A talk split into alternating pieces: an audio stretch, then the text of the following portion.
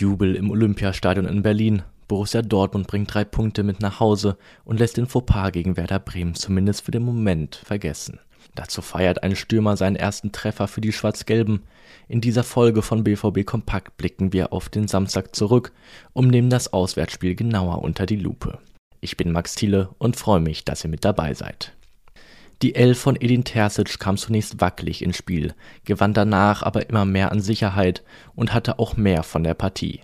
Ein abgefälschter Versuch von Marco Reus landete an der Latte. Salih Özcan scheiterte ebenfalls nur knapp.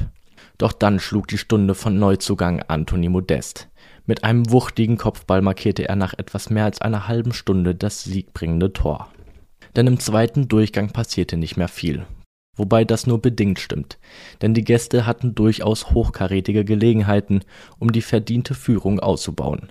So ließen Jude Bellingham und Karim Adeyemi jeweils klarste Chancen liegen und versäumten so die Vorentscheidung. Daher musste in der Schlussphase nochmals gezittert werden, es reichte jedoch zum dritten Erfolg im vierten Spiel. Es war sehr intensiv, Hertha hat vor allem auf Konter gespielt. Ich denke, dass wir es ganz gut hinbekommen haben. Klar, sie hatten auch zwei, drei Chancen, aber ich bin zufrieden, sagte Sally Oetschan im Anschluss an die Begegnung. Wir hätten hinten raus natürlich noch klarer gewinnen können, meinte der Debütant. Mit meinem ersten Spiel bin ich ganz zufrieden, wobei ich am Ende nicht mehr ganz so spritzig war. Weitere Stimmen lest ihr online. Von den Profis kommen wir zu den Amateuren und da steht heute eine ganz besondere Begegnung auf dem Programm. Die Mannschaft von Christian Preußer erwartet die zweite Mannschaft des SC Freiburg und die Partie wird bekanntermaßen im großen Stadion ausgetragen. Anpfiff ist um 13 Uhr, Magenta Sport ist live mit dabei. Am Mikrofon nimmt Stefan Fuckert Platz, Konstantin Klostermann übernimmt die Moderation und stellt die Fragen an die Beteiligten. Dazu findet um 11 Uhr das Spiel der U19 statt.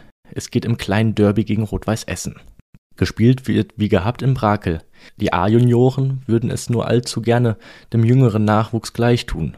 Die U17 trat nämlich gestern bereits äußerst erfolgreich vor dem Ball und gewann beim MSV Duisburg locker mit 3 zu 0.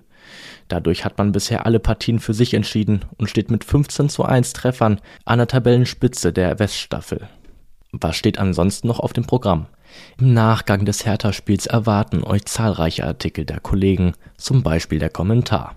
Die ausführliche Videoanalyse direkt aus der Hauptstadt findet ihr auf unserem YouTube-Kanal und unserer Internetseite.